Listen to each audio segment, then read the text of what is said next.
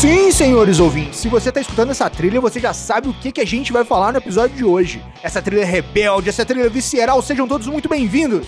Está entrando no ar mais um Rebeldes com Causa. No programa de hoje temos aqui Lucas Galastri. Ele que é médico veterinário, especialista em endocrinologia e metabologia veterinária, um eterno jovem líder, atualmente é presidente da DJ e DM1 há 27 anos. Seja muito bem-vindo, Lucas. Juntos, todos nós somos mais fortes. Está entrando no ar mais um Rebeldes com Causa. Um programa da Iniciativa Saudável em parceria com a Iglico, a ferramenta completa para o seu diabetes. E sempre ao meu lado, a minha musa da podosfera, idealizadora da Iniciativa Saudável, educadora em diabetes e endocrinologista. Seja muito bem-vinda, doutora Fernanda Castro. Quem tem um amigo tem tudo. Você conhece alguma associação de diabetes? E eu sou o Felipe do Carmo, aumente o som porque tem muito conteúdo novo chegando para te mostrar que você pode ser saudável.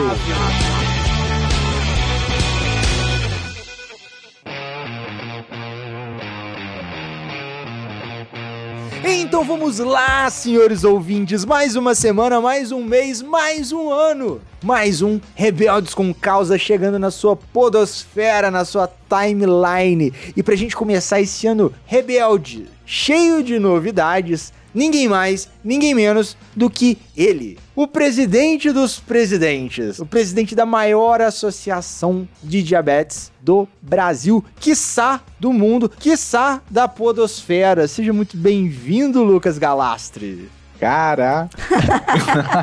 E olha, eu, eu vou ter que dar uma arrumadinha nisso pra colocar, para colocar na verdade, porque senão vão, vão, vão a turma vai morrer de inveja, viu? Essa é a intenção. É, a intenção é aflorar a inveja, esse sentimento rebelde pra pessoa querer gravar um podcast com a gente. É, boa, boa. Gostei, gostei, teve, gostei. Teve alguém que gravou com a gente, que virou e falou assim: Cara, depois dessa apresentação eu quero até me descobrir melhor. Quero, quero saber quem é esse cara aí que você tá anunciando aí. É verdade, pelo amor de Deus. Preciso de um minuto falando com você todo dia de manhã pra me animar pro dia todo. Pelo amor de Deus. Muito incentivo, né? Colocar a gravação no despertador, na Alexa, né? No, no despertador, cara. No despertador, já deixar lá. Ela falou assim: Bom dia, Lucas Galastre, o maior presidente. Já acordar Caramba. motivado. Mas por falar em Lucas, mestre, começa falando pra gente, conta um pouquinho da sua história. Quem é Lucas Galastre? Como que foi a visita da queridíssima, da famigerada, da deliciosa fada madrinha da insulina. Como que ela chegou na sua vida, na vida de seus familiares? Ela chegou de pantufa, calçou aquelas pantufas de unicórnio, foi na maciota, ela chegou de voadora, causando aquele estardalhaço, fazendo aquele barulho, aquela bagunça na vida de vocês. Primeiramente, Felipe, doutora Fernanda, eu gostaria de agradecer aqui a presença tá bom? Para ter tendo essa oportunidade para contar um pouquinho sobre a minha vida e também falar como o diabetes chegou, porque no meu, no meu coração foi uma bela de uma, de uma voadora, né? Mas eu acho que essa história mexe comigo até hoje, sabia? Eu vou contar um pouquinho. Logo no começo, é, eu, eu sempre fui uma criança extremamente ativa, brincalhona, adorava ir com os amigos brincando na rua e etc. E todo domingo eu tinha o costume com os meus pais de pegar aquele amendoinzinho de bar aquela coisinha gostosa que era antigamente, que meu Deus do céu, né? Ficava aquele amendoim aberto sei lá quanto tempo, mas a gente ia lá, comprava amendoim para ficar assistindo o show. Quem é da minha época deve saber, do que passava do Leandro Leonardo na televisão, na, na Globo. Isso aí faz um tempinho. E durante esse. E durante um dos episódios eu comecei. Eu olhei pra minha mãe e falei assim: mãe, eu tô com vontade de tomate, mãe. Eu quero comer um tomate. Aí minha mãe, comer tomate essa hora? Eu falei, é, quero comer o um tomate, quero que põe um pouquinho de sal no tomate. Eu não tô querendo muito. Não tô querendo muito esse amendoim, não. Pois é, minha mãe foi lá, meu pai foi lá, pegou o tomatinho, cortou para mim todo bonitinho o tomatinho, colocou um pouquinho de salzinho e trouxe para mim. Só que nessa ida do meu pai, ele ir pegar e chegar, eu fui no banheiro umas três, quatro vezes urinar. Então eu fui no banheiro uma, fui no banheiro duas, fui no banheiro três. E aí eu comi o tomate e falei assim: nossa, acho que o tomate com sal me deu sede. Eu tô com uma sede absurda, deixa eu pegar água. Aí eu fui lá, Fiz uma coisa muito. E que eu acho que, olha, gente, quem não fez isso já na vida tá se enganando. Eu peguei o pote, aquele negócio de gel... da geladeira de água, eu não pus nem no copo, eu virei o negócio inteirinho. inteirinho, nada de copo. Peguei, tomei, fui lá para sentar e depois, de repente, fui no banheiro de novo. E aí depois fui beber água. E ficou essa história: no banheiro beber água, no banheiro beber água. E, e, nesse, nesse caminho, minha tia, ela trabalhava num hospital próximo de Jundiaí, que é o Hospital de Franco da Rocha, e falou o seguinte: viu, amanhã vamos com ele no hospital para ver, é, para fazer uma glicemia, para fazer alguns exames, para ver o que que o que que ele tá tendo. Aí logo de manhãzinha eu fui no hospital, fiz o exame, mas para mim eu nem sabia o que eu tava fazendo, não tinha noção de nada, né? E, e, nessa, e aí nesse momento eu ainda não soube do diabetes, não soube. Minha mãe, nesse momento, descobriu. E na época, minha mãe, ela, ela tinha parado de fumar. Que ela fumava muito, eu aprendi que cigarro era uma coisa que fazia mal. Incentivei ela a parar de fumar e ela parou. E aí eu desci eu desci as escadas de casa, encontrei minha mãe fumando cigarro. Aí eu falei, mãe, que é isso que você tá fazendo fumando cigarro? Você não tinha parado de fumar cigarro? Aí ela falou: Não, filho, não parei de. de... Aliás, eu parei de fumar cigarro aqui, mas eu tô. Eu tô assim, falei assim, nossa, mãe, você deve. Tá, deve tá doente, porque você tá emagrecendo, né? Você tá meio estranha. Aí ela, não, não, não, não sei o que, me deu uma bronca, eu saí e, e, e fui para e fui pro meu quarto.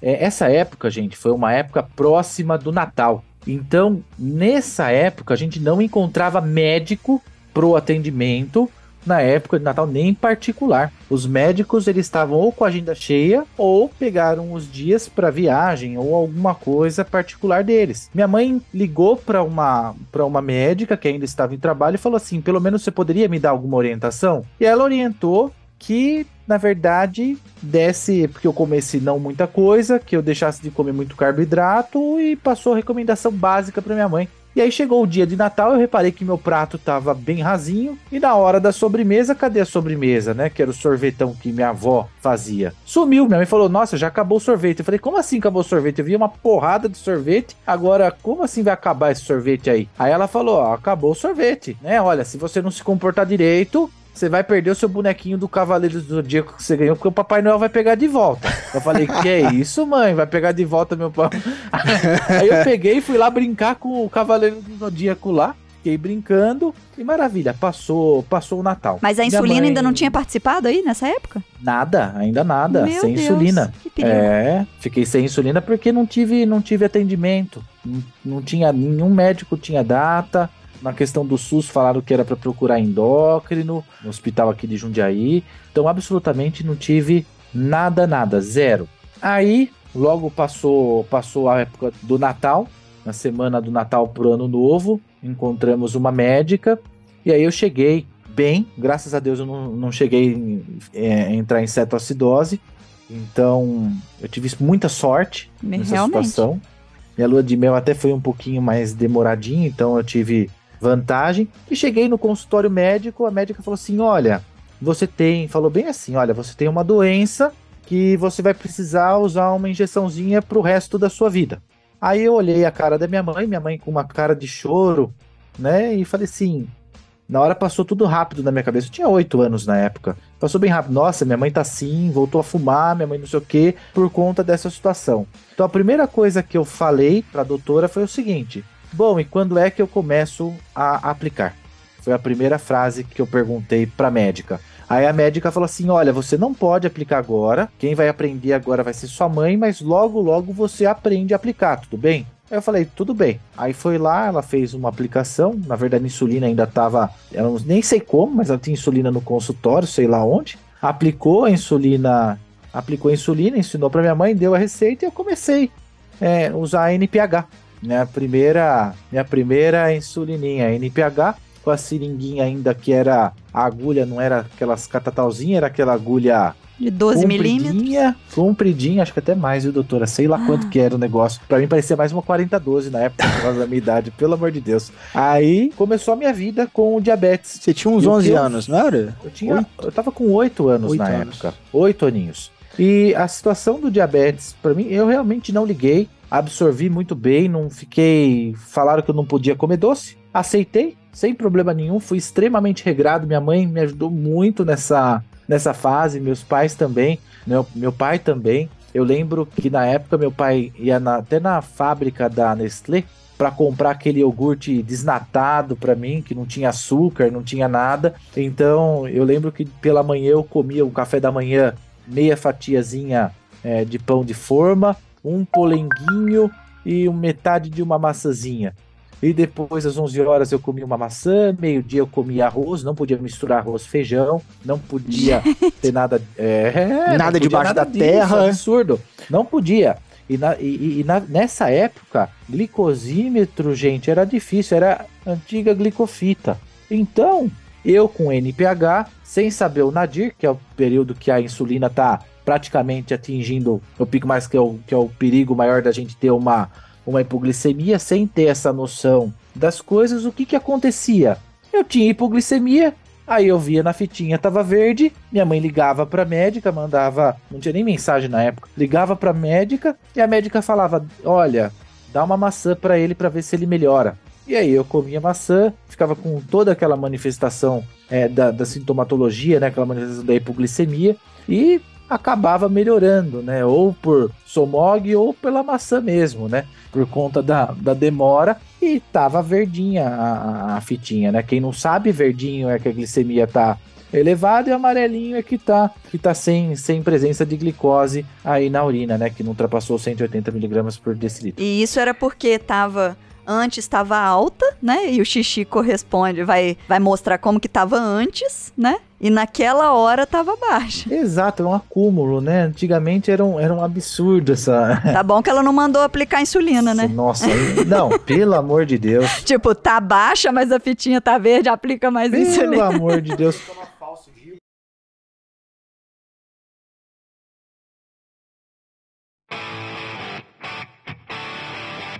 E como que foi essa fase para você? Você teve muitas hipoglicemias por conta de atividade física, correrias? Eu sempre fui assim, na época eu era atleta, eu não parava um minuto, não parava um minuto. Então, hipoglicemia eu tinha praticamente toda hora. Toda hora que hipoglicemia, por mais que baixasse a dosagem de insulina, eu tinha hipoglicemia, porque eu brincava manhã, tarde, noite e madrugada, brincava com os amigos de subir e descer de bicicleta na rua, jogava futebol, ia pro clube, nadava. Então, eu tinha uma vida completamente ativa. Eu acho que até por isso que eu tive uma, uma a fase de lua de mel um pouquinho mais duradoura, né?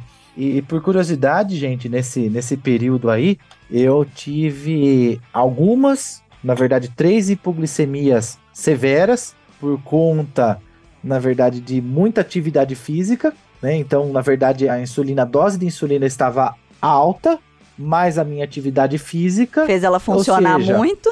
eu tinha resistência insulínica menos 20, menos 30, na verdade, né? Eu bobear via, sem via nenhuma, eu conseguia absorver glicose, minha célula, de tanto exercício que eu fazia. E aí eu tive, eu tive minha primeira hipoglicemia severa, mas contando para vocês como foi. Para mim, eu tava dormindo, isso aí lógico que minha mãe me contou, porque eu não lembro. E eu tinha um cachorro, gente, um Beagle, que era bravo pra Dedéu. O bicho bravo do caramba, mordia todo mundo. Meu pai, coitado, tinha que ficar de cantinho de cama, porque se ele juntasse, ah, que o Beagle mordia. E aí eu tive a hipoglicemia, levantei da cama e comecei a correr pela casa. Comecei a correr, falar pela casa e não sei o que. Aí minha mãe falou assim: Nossa, o que você tá tendo, né? Aí minha mãe foi, ligou pra médica. Ainda bem que a médica era acessível via telefone, né? Ligou pra médica, imagina, essa ligação de madrugada, e ela falou: Olha, pega, pega açúcar e põe na boca dele. Aí saiu minha mãe correndo com um balde de açúcar atrás de mim, eu correndo para um lado para o outro e tacando açúcar na minha boca. Eu lembro que eu me escondi embaixo da cama e o Beagle tava lá. O Beagle nem me mordeu, o Beagle olhou para mim e saiu correndo. então, então isso daí foi uma situação. É, algumas cenas eu lembro, né? E aí meu pai, meu pai me pegou à força, porque eu não queria ir por nada, porque na minha cabeça tava que alguém ia me sequestrar, ia me levar, ia para algum lugar, então eu tava sofrendo um perigo. Completamente alucinação. E pasmem, pasmem. Cheguei lá no hospital, me amarraram na maca, Me amarraram, deixaram eu preso na maca, porque também eu não fui comportadinho, né? Ah, então sim. colocava um acesso venoso, eu tirava. Colocava acesso venoso, eu tirava. Então eu fiquei, eu fiquei com um comportamento assim de hipoglicemia bem, bem intenso. E curioso, porque quando chegou lá no hospital, minha mãe contou que fizeram a glicemia minha e tava 58, 55. Nó. Depois de um balde de sentido. açúcar. Isso. E eles falaram o quê? Nós, como seu filho tem diabetes, nós não vamos fazer insul... não vamos fazer soro com glicose nele, porque 58 isso não é não é sintoma de quem tem hipoglicemia. E aí mandaram uma assistente social falar com a minha mãe, um psicólogo, para perguntar se existia droga em casa. Gente, Pois é, pois é. Enquanto isso, não foi autorizado o soro com glicose. Eu fiquei lá gritando, que nem louco mesmo, porque eu fiquei bem, uma alucinação mil por cento, né? Aí que a médica falou, foi lá no hospital, autorizou o, o soro em mim, fizeram o soro. e deu uma Maravilha. aula pra enfermagem, né? Provavelmente. Maravilha, eu, eu melhorei tudo. Quando eu, eu acordei, eu tava com os braços presos na, na, na maca, tudo. Nossa. Eu falei, aí eu, aí eu olhei assim, beleza, tudo. Acordei, gente, eu recebi aquela sopinha de hospital. Gente, aquilo foi a comida mais gostosa da minha vida, vocês não têm noção. Que delícia! Até quase perguntei, não tem mais dessa sopinha pra mim? Aí recebi alta, então essa foi minha primeira hipoglicemia forte. Depois eu tive uma outra hipoglicemia pesada também nesse sentido, aconteceu quase a mesma coisa. Fui pro hospital de novo, só que dessa vez não teve nada de chamar ninguém de pensar que tá drogado, porque cheguei lá acho que com 20 de glicemia, 25. Não. Aí Caraca. também fizeram soro com glicose, blá blá blá. Maravilha. Aí, fora isso, eu não tive. Aí depois dessa etapa foi quando eu conheci através da. Troquei de médica, tá, gente? Mudei a médica. Aí a, a médica nova falou que eu podia comer arroz com feijão, né, deu algumas instruções mais modernas, assim, vamos dizer, né? Uhum. e apresentou para mim o acampamento de diabetes, que é, é o NR, que a DJ ela faz, a Associação de Diabetes Brasil ela, ela faz. Aí eu falei assim: eu não vou no acampamento cheio de pessoas com diabetes. Pra que que eu vou no... Então eu não vou no acampamento cheio de crianças com diabetes. Pra que que eu vou lá? Vai ser uma coisa maçante, e chata, que vai todo mundo ficar falando o que é, o que não é. Eu não vou num negócio desse aí, não. E falei pra minha mãe, eu não vou. Aí minha mãe falou assim, não, você vai sim. Eu falei, não, eu não vou. Acabei entrando numa discussão danada. E minha mãe acabou ganhando, né, gente? Tinha oito anos, o que eu ia fazer? E por sorte ela ganhou, por sorte. Senão você vai perder o bonequinho dos Cavaleiros do Zodíaco. Por- exatamente. E por sorte, gente, eu eu fui até o ao acampamento. E, e no acampamento, é, naquela época, e faz um bom tempo também, a gente fazia também a glicofita, só que a gente já tinha né, o, o glicosímetro já. Só que a gente fazia pela, a maioria das vezes, pela no copinho. A gente virava no copinho e fazia. Porque era muito, faz muito tempo isso, muito tempo. E no acampamento eu aprendi muita coisa. Muita coisa, muita novidade. Descobri que tava saindo, tava para sair uma insulina de na época chamada de longação, tava para sair. Aí eu falei assim: "Nossa, eu eu quero aí é uma insulina diferente de na época de longa, longa, longação, que aplicar uma vez só, que era insulina glargina, na verdade. Aí eu saí de lá com uma instrução, com uma educação, com algo completamente diferente do que do que a gente tem convívio, porque infelizmente, mesmo passando, e eu passei com médica particular, tá? Mesmo passando por médica particular e tendo uma hora de consulta, é, gente, pra gente que tem é, diabetes, a educação é algo que não se aprende em uma hora, duas horas, é uma coisa que a gente tem que estar aprendendo a todo momento, e o acampamento é uma é algo que eu recomendo para todo mundo, para toda criança aí que tem diabetes o acampamento, porque é uma imersão, é algo fantástico que você aprende a, a ver o diabetes, você aprende que tem pessoas com diabetes como você, porque a gente acaba se sentindo meio isolado do mundo. A gente se sente sozinho, por isso que eu falo que juntos a gente é mais forte, porque a gente fica tão restrito, né? A gente fica com vergonha até de, de ir nos lugares, porque todo lugar que você vai tem aquela pessoa olhando, porque o problema não é não comer, não comer que se lasque que a gente não coma, né? Ai, não, não, não deve comer, não pode comer, que hoje em dia, graças a Deus, isso mudou, esse termo não poder, então na época era não podia, eu não poderia fazer, então eu não ligava para não poder. Não tem problema nenhum. Agora a questão é, todo mundo apontando pra minha cara, falando: olha, coitadinho, ele ali não pode. Pô, que saco, né, meu? A pessoa não se toca, né? Tem que se tocar. É, é chato pra gente que tem diabetes, para quem tem alguma doença crônica, você ficar fica sendo apontado, né? Discriminado de certa maneira. Mesmo com dó, eu, eu sinto que foi um tipo de discriminação, né? Que o pessoal, na verdade, é, falava: não, olha, come longe dele, não, não vai perto dele porque ele tem diabetes, assim, ele, se ele vê comendo, ele vai ficar com vontade. As pessoas têm o intuito de proteger quem tem, né? Só que ao mesmo tempo, não sabe que criança também percebe, também observa, e isso machuca, isso machuca. Então, por isso que hoje é, é o diabetes é um trabalho em conjunto, né? É, os pais também têm que aprender, têm que sentir isso. Os pais têm que deixar o filho aprender, viver e entender. A família tem que entender.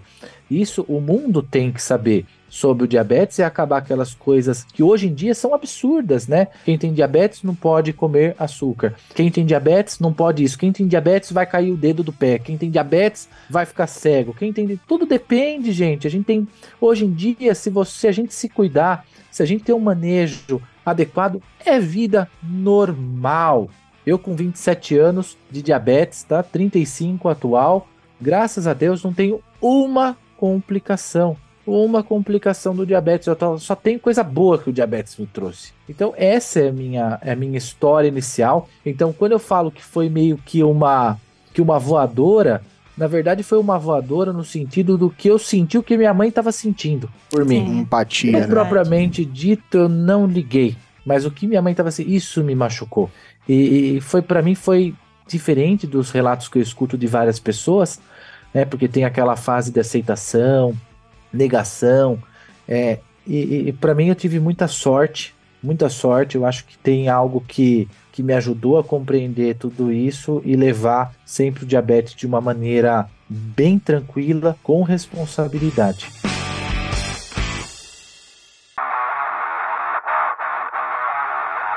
Você falando aí da sua história, Lucas, tava pensando aqui, por isso que as associações são tão importantes, né? Porque a gente faz essa parte de educação, que não tem como o profissional de saúde, o, o nutricionista, o médico, fazer ali em uma hora na consulta, em meia hora na consulta.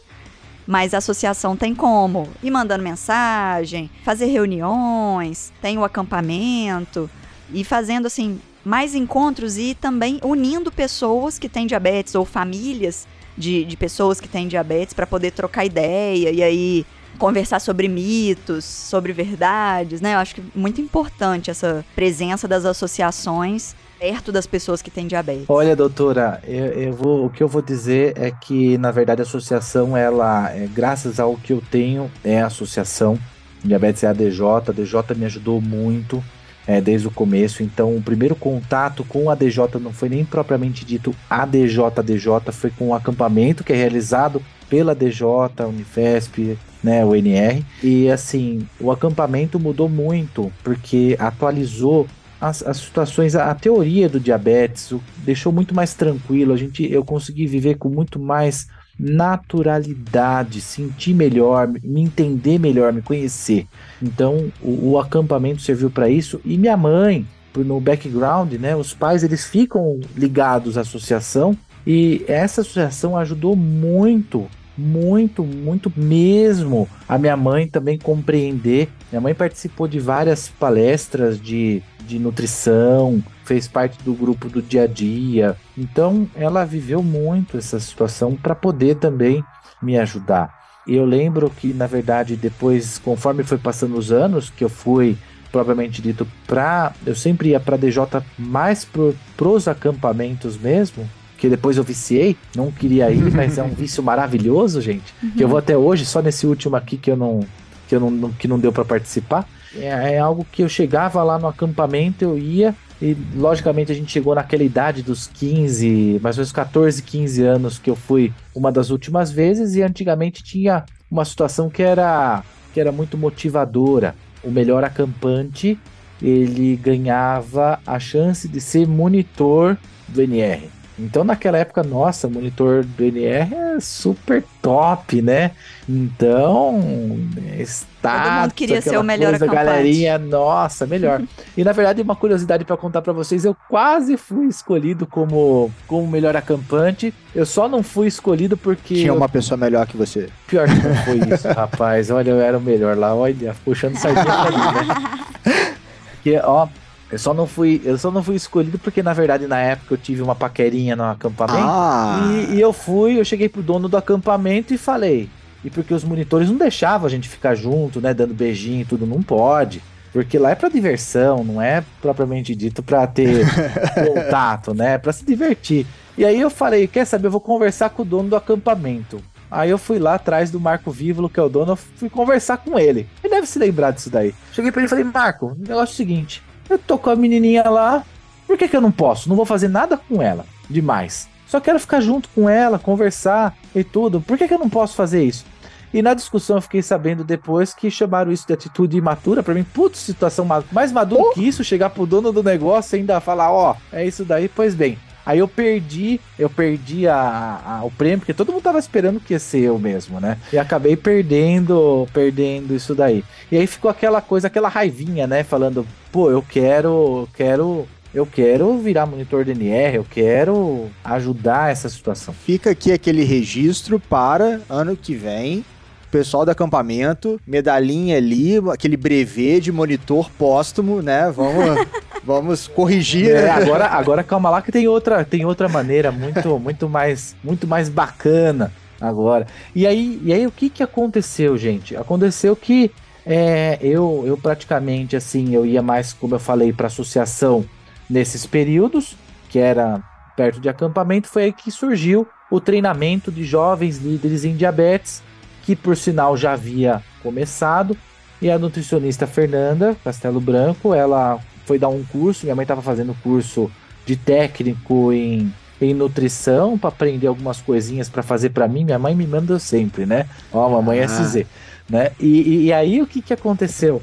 A Fernanda falou, viu, tá tendo um treinamento de jovens líderes e esse treinamento vai para o acampamento depois, como, como estagiário de monitoria. Seu filho não tá querendo, não?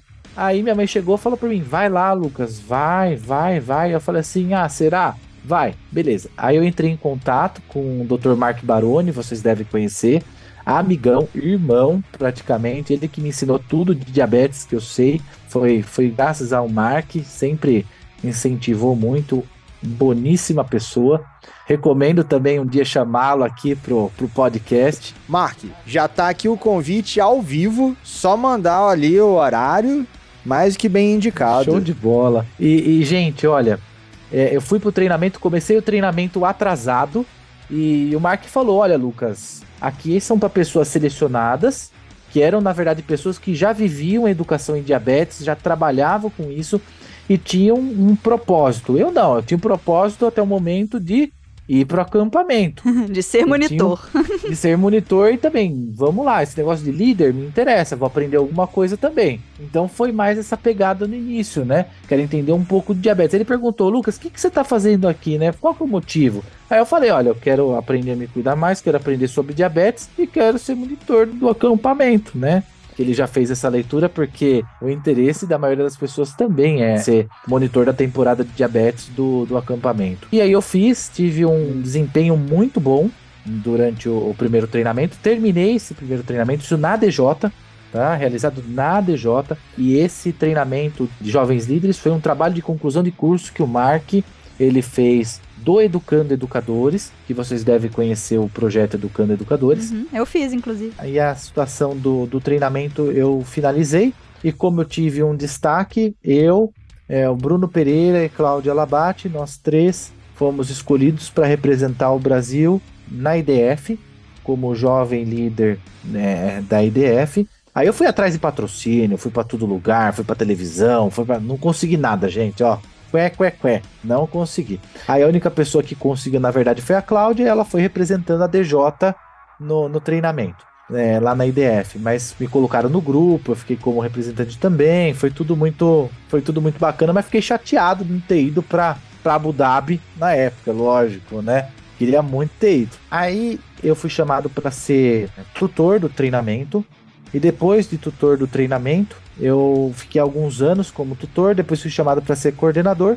E depois da coordenação, praticamente o Mark ele acabou passando bastão tanto para mim quanto para o Dr. Ronaldo. Acredito que vocês já devem ter ouvido falar que mago da, da insulina. E, e nós tomamos conta desse treinamento para o pessoal. Formamos aí muitas, muitas pessoas e o bacana é que esse treinamento fez algumas pesquisas do impacto e quantas pessoas impactaram pós a, o treinamento. E são é absurdo os números, gente, de como é efetivo e é, e é interessantíssimo o número da hemoglobina antes de quem faz o, o treinamento e pós. É, é, um trabalho assim. Pelo menos o próprio tratamento é bem intensivo aí, né? Vale a é, pena. Exatamente. É. E além desse projeto de jovem líder, é, mais o que, assim, tem lá na DJ? Conta pro pessoal. Aí vamos lá. Aí o que, que aconteceu? Teve uma reunião dentro dos jovens líderes que foi o, o, Carlos José, o atual, o atual não, o que ele já foi presidente da DJ, e ele falou: gente, vocês têm que, na verdade, fazer parte do conselho da DJ. Porque a DJ depende do crescimento, vocês não têm interesse e tudo. E aí bateu uma vontade lascada disso aí mesmo, de conhecer a DJ mais profundamente, entender melhor o que a DJ faz. Foi aí que eu entrei pro conselho da DJ e eu pude é, entender tudo que a DJ faz. Então, uma associação de diabetes, gente, a associação em si de diabetes, é algo que eu posso dizer para vocês, como, como já foi dito pela, pela doutora, ele, na verdade, ele une as pessoas, ele faz as pessoas uma conhecerem a outra, ensina, e essa situação dessa vida junta que as pessoas elas têm, elas levam em grupos e etc, faz com que ela se cuide e faz com que elas se tornem multiplicadores do conhecimento. Então, a associação em si, ela tem esse papel fundamental, que é educar a pessoa com o intuito que essa pessoa eduque também alguém. E educação, na verdade, não é medicar a pessoa, que isso daí, atenção a todos, são médicos que realizam isso, tá? Então, na verdade, a situação é educar, desmistificar. O trabalho da associação não é só isso, é muito amplo. A associação, ela garante, ela luta para que as pessoas consigam os seus insumos, consigam e batalhar, por exemplo, por uma medicação nova que saiu no mercado e isso vai mudar realmente vidas. A gente briga, por exemplo, quando está tendo falta de seringa, porque a gente aqui em São Paulo temos poucas faltas. Existe falta? Existe, mas poucas. Agora, pessoas que estão mais em regiões mais afastadas, gente, não tem seringa de insulina. É algo gravíssimo. Não tem geladeira para guardar os insumos. Não tem uma, um, um, um, contato com um profissional. Então, a, a, nossa ideia, a minha ideia como atual presidente, é, é trabalhar exatamente isso, a questão da união. Então, lá na DJ, fazendo uma um briefingzinho, uma breve propaganda, nós temos atendimento gratuito de nutrição, atendimento gratuito de psicologia, podologia, orientação de dentista. Nós temos o ADJ Jur, que faz orientação jurídica para as pessoas. Caramba. Nós temos também atendimento de nutrição, nós temos palestras, nós temos lives educacionais de atividade física. Recentemente agora conversei com, com uma professora de educação física para fazer um personal planning para a pessoa fazer uma, uma consulta de atividade física para ver o que, o que vai, o que vale a pena essa atividade. É, temos parceria com diversos, com diversas universidades. Fizemos uma agora recentemente com a Santa Casa de São Paulo, que, que a gente levou duas nutricionistas, uma nutricionista nossa para estar tá participando e futuramente a gente vai ter algo muito bacana que a gente vai ter, ter essa esse, essa troca. Ótimo. Então, gente, posso dizer que a DJ é algo que salva vidas. Sim. Eu tenho tá? vários pacientes aqui em Lavras que vieram de São Paulo e que participaram da, da ADJ há mais anos, né? E que, assim, realmente era um, um suporte ali para eles. Era uma base, era um colega de vida mesmo, assim, não era, não era simplesmente um local que ele ia para aprender de diabetes, né? Era parte da vida da pessoa. Então, acho muito importante. Inclusive, posso até mencionar, porque falaram isso no programa. Lá no terceiro episódio, a Márcia G, que contaram a história delas, como que foi, como foi esse contato com a DJ.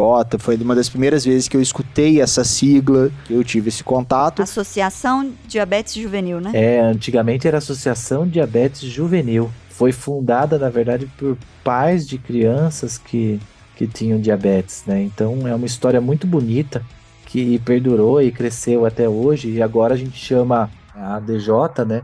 De Associação Diabetes Brasil, porque a gente também acolhe pessoas que têm DM2 e outros tipos é, tem LADA, é, né? de diabetes, uhum, exatamente. Beleza. Então é para todo mundo que tem diabetes e, e atualmente também algo para contar para vocês e tudo existe. Depois, se quiser, eu mando para vocês um textinho que chama Linguagem Importa.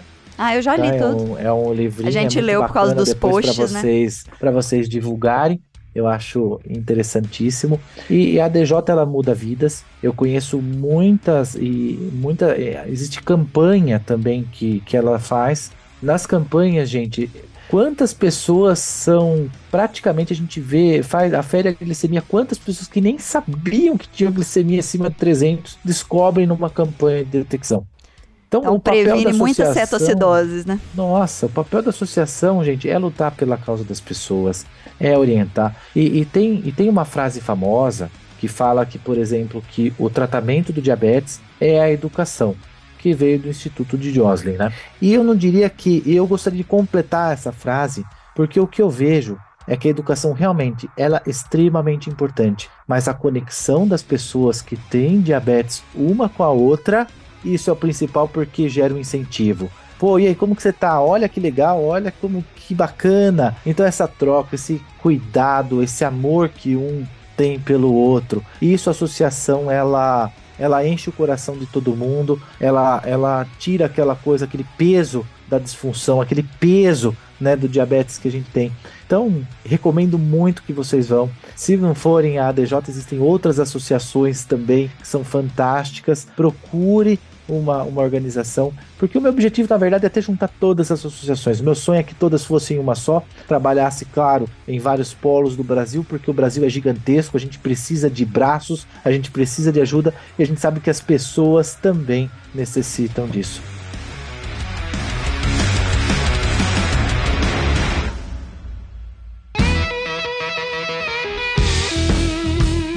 Você estava falando da DJ, é, como que as pessoas que estão em São Paulo ou no Brasil fazem para poder participar, além de assistir as lives, de acompanhar os posts e tal?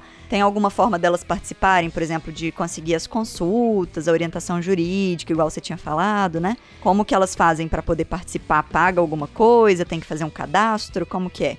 Para, na verdade, as pessoas ela, elas receberem a assistência da, da DJ, né, essa orientação, essas consultas, primeiramente elas têm que entrar em contato e agendar uma entrevista inicial.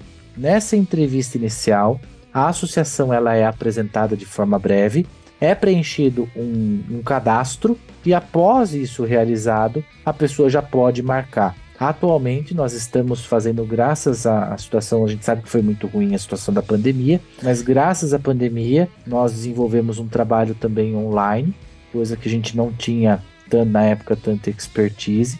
Então nós estamos realizando né, algum, algumas das coisas online. Isso facilita para pessoas que não são, por exemplo, do estado de São Paulo. Ah, bacana. E durante esse período da pandemia, só uma curiosidade para vocês, muitas pessoas ficaram sem médicos, ficaram com. Porque a doutora sabe que para você pegar uma medicação, é, ela tem que preencher uma ficha gigantesca. Isso é um saco, na verdade, preencher isso daí para o médico, que ele vai gastar trocentos minutos para preencher isso.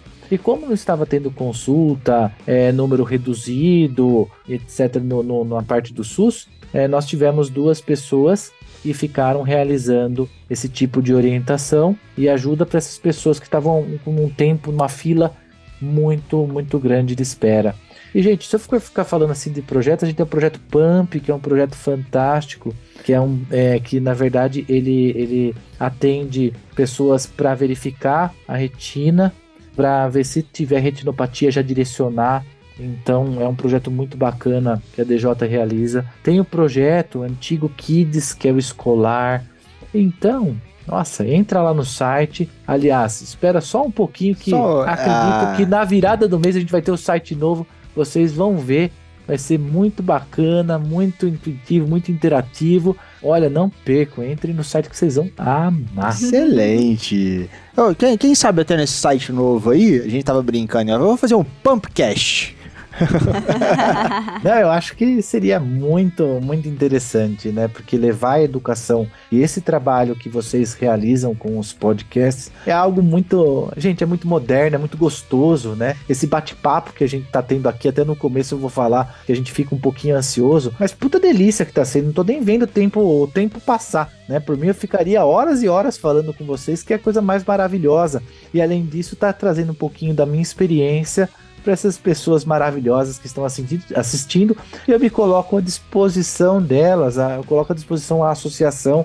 Se quiserem, pode mandar mensagens lá para a associação, tá bom? Pode, fiquem à vontade, estamos e queremos ajudar a todos. E você sabe, a gente estava falando em off, né? Mas pro ouvinte que caiu de paraquedas aqui agora, você é, sabe que essa troca, senhores ouvintes, é que faz a educação acontecer. A gente já teve relato de ouvinte falando assim: caramba, olha só, ele sente a mesma dor do que eu, ele sente o mesmo incômodo do que eu, ele tem a mesma rebeldia do que eu, então gera esse senso de pertencimento. Porque teve, teve alguém que falou: ah, antigamente eu achava que eu era o único no mundo. Eu não conhecia ninguém que tinha diabetes, eu achava que só eu que tinha, que só eu não podia. Aí na hora que começou a escutar os episódios, começou a ter contato com outras pessoas, falei assim: caramba, tem milhões de pessoas no Brasil que passam por esses percalços, né? Que convivem com diabetes dia e noite, né? Isso é. Ter essas histórias é importante. E desde 2019 que a gente vem tentando levar essa educação em diabetes através do podcast. E a gente tem, assim, muitos feedbacks, né? Inclusive, o Felipe fala que uma das motivações lá que ele conseguiu convencer algumas pessoas a gravarem o podcast, é assim, nossa, imagina uma pessoa lá do norte do Brasil que nem tem acesso a um, uma associação, um endocrinologista ou alguém que possa explicar para ela como que funciona o diabetes, ela escutar esse podcast e você ajudar essa pessoa lá. Então a gente recebeu o feedback, né? Assim, logo no início do podcast acabou motivando a gente a continuar. Inclusive, essa pessoa foi a Márcia. que, que falou da DJ no episódio, lá no episódio 3, lá no início do início. A gente, tipo, a gente tava entendendo como que era e ela contou a história em off. Não, vamos gravar. Ah, não, eu fico sem graça. Ah, não, não, minha história não vai adiantar. Não vai, vai que você ajuda alguém lá no interior de Manaus, lá no interior do Amazonas, lá em Manaus, que você nunca vai conhecer. E casou, exatamente. E, e assim, gente, é importantíssimo, é importantíssimo o trabalho de vocês, porque a gente sabe que, é, segundo um dado, que ele, é, esse dado é muito triste realmente, que a JDRF fez um estudo, lançou até no T1D Index, dizendo que na verdade a gente tem uma redução as pessoas com diabetes no Brasil, as pessoas que não têm educação, que não se cuidam, que não têm esse tipo de informação rica que vocês estão proporcionando, tende a ter uma diminuição né, de 30 e poucos anos aí de vida. Muita entendeu? coisa, Então né? é muito, Muita é muito coisa. triste. E vou além, gente, e vou além. Eu tive no congresso, foi em Lisboa recentemente, e ouvi a realidade de algumas, algumas localidades da África. Então, é, para as pessoas custam em média 100 dólares tá, o tratamento de diabetes por mês para criança. 100 dólares. Só que a pessoa recebe 100 dólares para a família que tem trocentos filhos.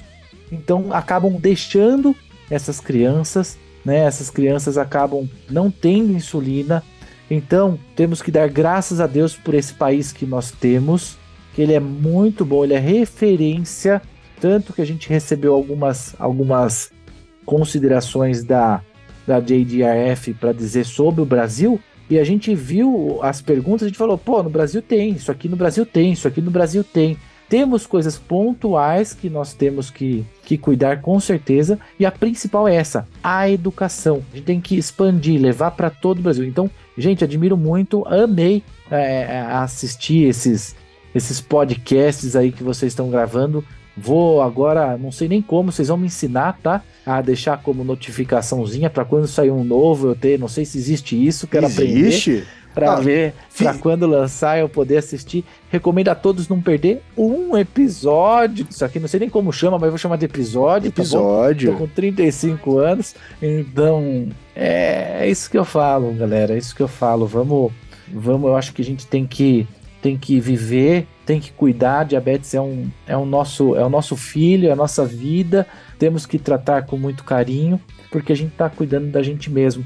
E, é, e outra coisa, tem um estudo muito importante que fala que pessoas que têm doenças crônicas muitas vezes vivem muito melhor do que pessoas que não têm doenças crônicas, porque a pessoa que tem doença crônica vai ao médico, a pessoa que tem doença crônica, pelo menos a ideia é, vai ao médico, vai ao nutricionista, faz exames periódicos e isso garante uma maior e melhor qualidade de vida. É, e, e talvez procure também uma alimentação melhor, né? Procure fazer alguma atividade física, assim, tem uma consciência melhor e tem mais acessos à educação. Eu lembrei agora do estudo de, de pé diabético, que fala que se a pessoa for orientada cinco minutos em cada consulta para poder olhar o seu pé, né, fazer o autoexame dos pés, orient ser orientada a passar por uma avaliação com, com uma especialista, né, em pé, uma podóloga, uma, uma enfermeira treinada para fazer o exame, o próprio endocrinologista mesmo fazer aquele exame, reduz, assim, pela metade a chance dela desenvolver uma doença no pé, desenvolver um pé diabético. Então, assim, acho que isso funciona para todas as complicações, né? Se a gente dedicar ali cinco minutos cada vez que a gente conversa com, a, com outra pessoa que tenha diabetes, com um paciente, no meu caso, né? E a gente falar sobre o cuidado, alguma coisa de educação, a gente vai estar tá prolongando a qualidade de vida daquela pessoa. E assim, é isso que a gente tenta fazer também na associação aqui, né? Já que você falou um pouquinho da DJ aí, vou aproveitar e falar um pouquinho hum. da DL, que é a Associação é, de Diabetes aqui de Lavras. É, na verdade, chama Amigos dos Diabéticos de Lavras. Então foi antes do, do livrinho lá da linguagem importa. e aí depois não tinha mais como mudar, né? Mas de qualquer forma, assim, acho que o pessoal acolhe bem, porque a gente fala associação ADL, então, né? Eu falo só ADL, então não fica falando muito diabético, diabético. Enfim, mas a gente tenta, assim. É lógico que a gente está muitos anos atrás da DJ, porque a gente criou a associação em 2018, né? Então, a gente está caminhando aí bem devagarzinho, até porque algumas pessoas que ajudaram a fundar tiveram complicações do diabetes e aí se afastaram. Então a gente ficou assim meio defasado aí de ajudas, mas a gente continua buscando e agora a gente está buscando essa parte de ajuda é, com, assistência, com assistência social para conseguir a ajuda do governo, para conseguir é, ter uma pessoa responsável para ficar por conta da associação, né? Porque é muito difícil a gente fazer nos minutos de sobra que a gente tem do dia, né? Fazer alguma coisa pela associação. Se o senhor ouvinte conhece a minha musa da Podosfera e me acompanha nas redes sociais, sabe que esses poucos minutos que, que me sobram são tomados por alguma demanda que ela ela me entrega, né? Se, vê, se você viu hoje no dia da gravação, eu tocando violão de manhã cedo, na hora que eu tava tomando café, é porque ela foi atender na cidade vizinha e não tava em casa para me mandar fazer alguma coisa. Não, eu não mando, eu peço. É, carinhosamente. Põe na agenda ela, dele, ela assim, pede, né? Ela pede no final, a gente fala tá bom, não é verdade? Uma palavra é minha, sim senhora. Não, mas assim, mas são coisas que vão levar a educação para os pacientes, que vão atingir várias pessoas. Então, assim, compensa aquele tempo que ah, a gente poderia estar tá vendo um filme, a gente poderia estar tá descansando, poderia, tá poderia estar tá dormindo, dormindo, tocando comendo. violão, mas aquele tempinho que eu vou dedicar, eu posso ajudar a melhorar a qualidade de vida de uma pessoa ou de dez pessoas. Então, assim, eu tenho essa motivação, né? Agora, não são todas as pessoas que têm essa motivação, né? Muitas vão preferir ficar lá bodando, assistindo televisão, mexendo no Instagram, no lugar de ajudar uma associação, de ser parceiro, né? Mas assim, é lógico, cada um tem a sua motivação própria aí de vida. Mas se alguém que está escutando quiser ajudar na Associação Amigos dos Diabéticos, tá? Estamos abertos aí à procura de voluntários realmente interessados em serem dedicados. Ou se você é de uma outra cidade, senhores ouvintes, me ajude, porque ela prometeu em off aqui, se a gente chegar a um milhão de ouvintes, eu vou poder comprar um videogame, eu vou poder jogar videogame. Faltam oh, só. Olha, esse hein? Boa, hein? Bora ajudar, bora ajudar. Mas agora, brincadeira à parte, reforçando o que a doutora Fernanda falou, é importantíssimo, gente. Eu ao longo, eu sou, eu estou como presidente da associação e ao longo de todo esse tempo eu prestei, eu faço trabalho e todo o meu trabalho é mil por cento voluntário. Meu tempo é mil por cento, eu não ganho um real, mas eu, em compensação, eu ganho muita coisa, muita coisa que é o quê? Gente, não tem nada melhor do que a gente conseguir mudar, fazer uma criança que aplica só na coxa, que pode ter uma lipodistrofia, aplicar atrás do braço insulina. Não tem nada melhor do que a gente ver uma pessoa que está comendo bala todo dia, com risco né, de, da, da situação de diabetes, porque está revoltada com o pai, a gente conversar e mudar a cabeça dessa criança. Então, o nosso trabalho muda vidas. E isso enche o nosso copinho. A gente tem um copinho aqui dentro, gente, que ele enche, ele dá energia pra gente continuar. Ele dá energia. E a vida, gente, você pode ter certeza que quando a gente tá com uma bolinha verde na parede, ela volta verde. Então, se a gente tá ajudando alguém, com certeza a vida vai nos ajudar. Eu recomendo muito a todos. Até arrepio em falar, não dá pra vocês verem, eu tô fazendo aqui. Até o gesto pode dar risada, gente, que eu tô fazendo gesto de arrepiar aqui. Vocês não estão me vendo, mas é isso. Vamos ajudar porque mesmo que você tenha é, tempo de uma horinha para se dedicar, 10 minutos, isso já é o suficiente. Você já ajudou uma pessoa, você já salvou uma vida. Ajude, ampare e você vai crescer, você vai se desenvolver. E para quem acha que isso, ai não, tenho planos de vida, saibam que as grandes empresas valorizam muito currículos que fizeram trabalhos voluntários. É. E eu já ofereci de tudo, porque normalmente os voluntários da, da, da ADL são pacientes. Né? Então, assim, eles trocam horas de serviço por atendimento. Ou atendimento meu, ou da nutricionista, ou da psicóloga, é, ou é, por realmente, assim, participar dos encontros e aí ter algum, algum benefício, ganhar alguma coisa e tal. Mas, assim, são voluntários, entre aspas, né? São voluntários que querem receber alguma coisa em troca. Então, assim, é muito difícil a gente ter motivação de reais voluntários, pelo menos durante um tempo maior, né? Às vezes a pessoa consegue ser voluntária um tempo, mas é, não, não vê um retorno no sentido de, ah, a gente faz um, uma aula de dança, aí foram três pessoas. Né? Então, assim, a nossa maior dificuldade aqui é motivar pessoas a participarem da, da, dos encontros que a gente organiza. Não sei se vocês têm essa dificuldade aí. Porque, mas... olha, vamos pensar, eu tenho algumas ideias aqui que a gente depois pode conversar para tentar gerar um incentivo aí para as pessoas fazendo algo presencial mesmo, alguma alguma situação para apresentar ah, para a turma aqui, pelo menos ao redor, para eles entenderem. Eu acho que talvez isso é, é, aqueça o coração e, gente, toma vergonha na cara, né? Vamos ajudar, vamos fazer alguma coisa, vamos prestar pro mundo. Porque quando chegar uma hora, o que a gente vai fazer? Pra que, que a gente serviu nesse mundo? Exatamente. Né? Então, vamos lá. A gente não veio aqui só para isso, só para trabalhar, ganhar dinheiro, ou vir aqui trabalhar, fazer alguma coisa, jogar o um videogame, fazer que nada. Ganhar dinheiro e gastar o dinheiro, né? a gente veio aqui, a gente veio aqui para fazer algo por alguém. Então, quem não faz nada por ninguém, sinto muito, mas não viveu. Não viveu. Eu gosto muito de, de números, né? E, e sempre brinco com palavras e números. Tava fazendo uma conta rápida enquanto a gente tava gravando aqui. O ano tem 52 semanas. Se você gastar meia hora por semana no final do seu ano, você dedicou 26 horas para poder ajudar alguém. Tipo, você dedicou um dia da sua vida para poder ajudar alguém. E, e, assim, meia hora é aquele tempo que você desperdiça no Instagram, você desperdiça procurando um filme no Netflix. Meia hora. Tipo, você conseguiu. E Felipe, eu tenho que é, falar uma, um detalhe importante, porque essas horas para ajudar alguém, na verdade, essas horas estão também nos ajudando. Sim, porque certeza. é uma troca, tudo, tudo é uma questão de troca, gente. Então, existe a troca emocional, existe a troca financeira, existem várias trocas. Então, nada melhor do que a gente fazer essa troca emocional, essa troca de coração, porque, gente, garanto para vocês, isso que faz eu, graças a Deus, eu me manter firme, forte, dedicado, lutando ainda pela, pelas pessoas que têm diabetes. Se você não quiser diabetes, ok, vai ajudar de outra forma. Levanta o bundão aí do sofá, levanta alguma coisa aí, vai, vai cuidar, vai ajudar alguém, vai fazer alguma coisa, vai somar para o mundo. Pensa como você pode contribuir. Isso me deixa revoltado, viu? Rebelde. Deixa rebelde. Às vezes você tá distante e pensa assim, mas não tem como eu ajudar, tal. Quer ver uma forma simples, Lucas, Nanda, de ajudar a ADL, de ajudar a DJ?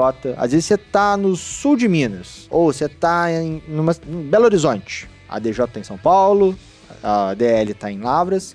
Compartilha o conteúdo da rede social. Manda o podcast para alguém que vai, vai, vai acabar chegando conteúdo. Manda um post da ADJ para alguém conta para alguém que você conhece sobre o acampamento, você acaba ajudando a levar mais conteúdo.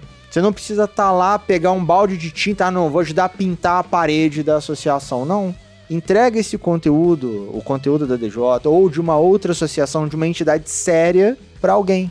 Tipo, a Correntinha do Bem, né? Tinha um filme, já que a gente tá falando dos anos 90, tinha um filme A Corrente do Bem. Maravilhoso, maravilhoso, lindo, lindo. Uma lindo. pessoa ajuda três. O que, que ela pede em troca? Que cada uma dessas três pessoas ajude outras três pessoas. Aí o que, que elas vão pedir em troca? Que as demais, cada uma ajude três pessoas. Uma crescente em PG. Então, assim, daqui a pouco, em X dias, o mundo inteiro vai estar tá se ajudando. Assistam, senhores ouvintes, assistam. Recomendo Final de semana tranquilo, comendo uma pipoca, aplicando uma insulina um baita filme reflexivo. Recomendações do Rebeldes com Causa.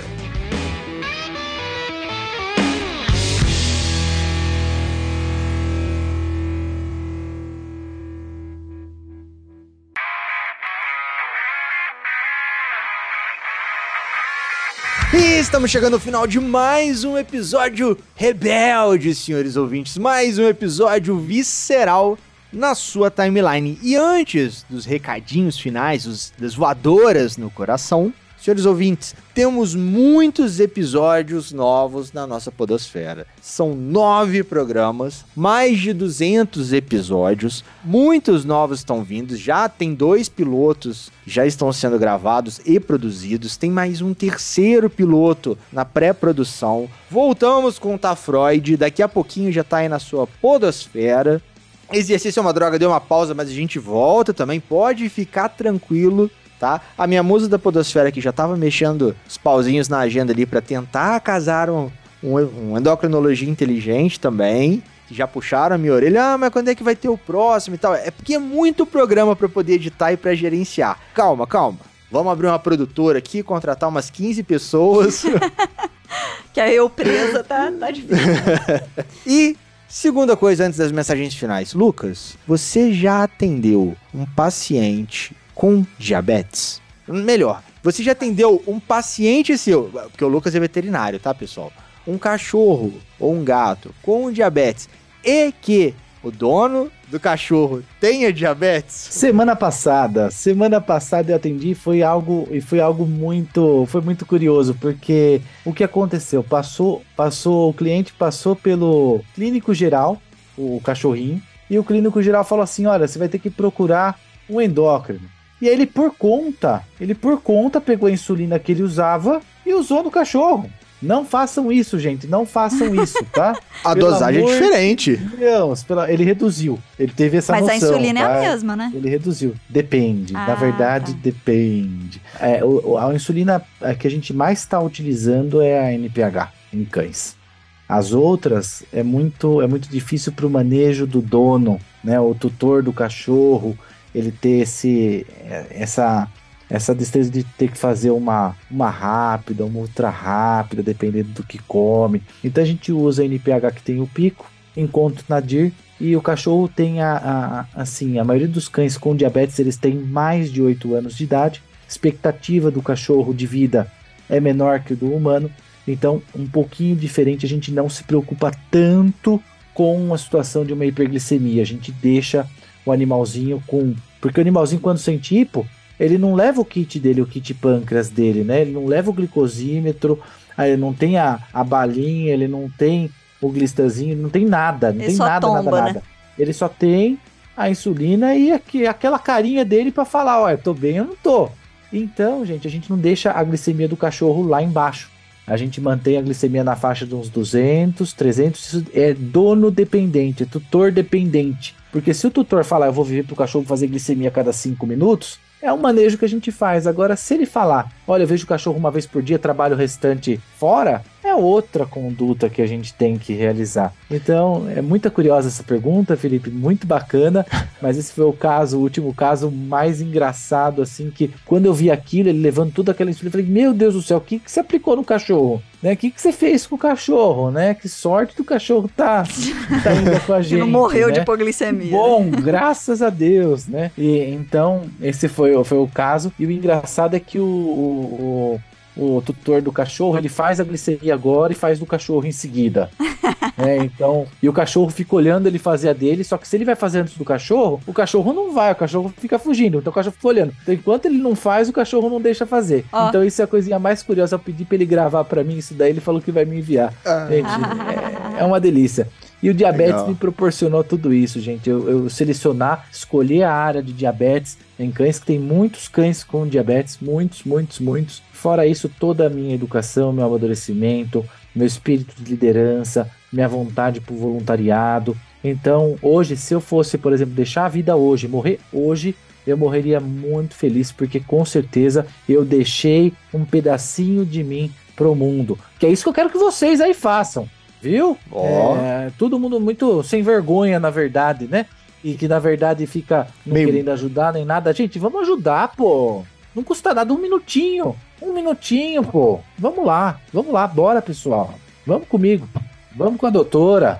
Poxa. Vamos que vamos. E você, minha musa da podosfera? O que, que, você deixa de recadinhos do coração ou voadoras no coração para os nossos queridos ouvintes? Acho que depois dessa mensagem aí do Lucas, né, de, da história dele, do que, ele contou no podcast, uma vida inteira ali relacionada ao diabetes, né? Então, assim, durante a infância, adolescência, participou de, de acampamentos, depois foi jovem líder, não sei o quê. Então, assim, uma pessoa pode ser motivada na vida por ter diabetes. Então, assim, não necessariamente o diabetes vai ser uma sentença ali de que ela vai sofrer, de que ela vai ser triste, ou de que ela é, não vai viver muito. Então, hoje em dia, a gente sabe que com a educação em diabetes, a pessoa que tem diabetes consegue viver o mesmo tanto de uma pessoa que não tem. Só que ela precisa se cuidar desde o início, né? Então os pais precisam ter educação quando esse diagnóstico é na infância, a criança, na adolescência, que é uma fase muito difícil, precisa ter ali, né, um acompanhamento.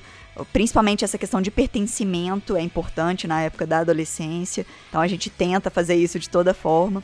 E na vida adulta, tendo esse conhecimento, tendo a condição até assim, por mais que o SUS tenha esse acompanhamento, essa esse apoio, né, forneça insulinas e tal. Se a pessoa também, como adulta, não quiser se dedicar, não for lá buscar as insulinas, não for buscar as fitinhas, não tomar o remédio que às vezes ela já remédio, tem, é assim, realmente não tem como ficar bem, né? Agora se a gente já sabe que tratando direitinho dá tudo certo, né? E a pessoa pode lá, tudo bem, não é uma vida igual a das outras, mas pode ser considerada normal porque ela vai acostumar com aquilo, vai ser a rotina dela aplicar insulina antes de comer, aplicar uma insulina basal. Então, assim, ela vai ou tomar um comprimido, se for uma pessoa que tem diabetes tipo 2. Então, assim, ela vai conseguir ter uma vida correr atrás dos sonhos que ela quer, né? Ela não precisa trabalhar com diabetes, lógico, mas se ela resolver trabalhar com diabetes, além de se ajudar, ela vai ajudar outras pessoas.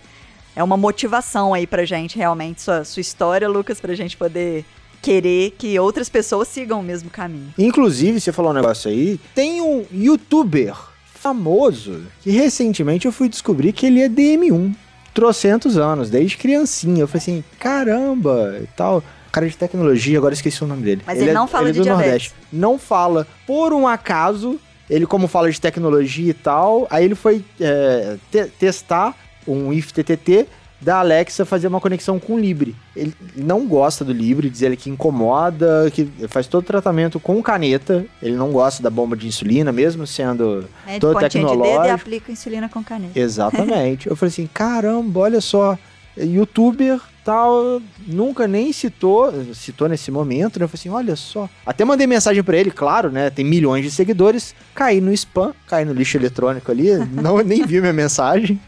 E a minha mensagem final é sempre aquela velha máxima: sigam as nossas redes sociais, iniciativasaudável.com. Escutem e compartilhem todos os nossos episódios, muitos novos estão vindo. Vamos lá, vamos lá, vamos lá.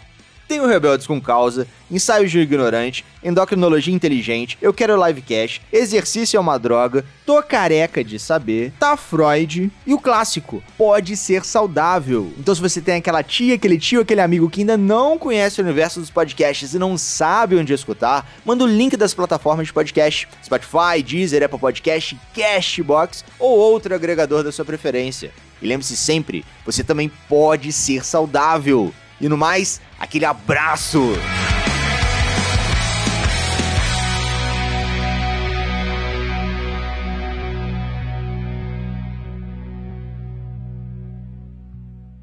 Esse episódio foi editado por Estúdio Casa, o lar do seu podcast.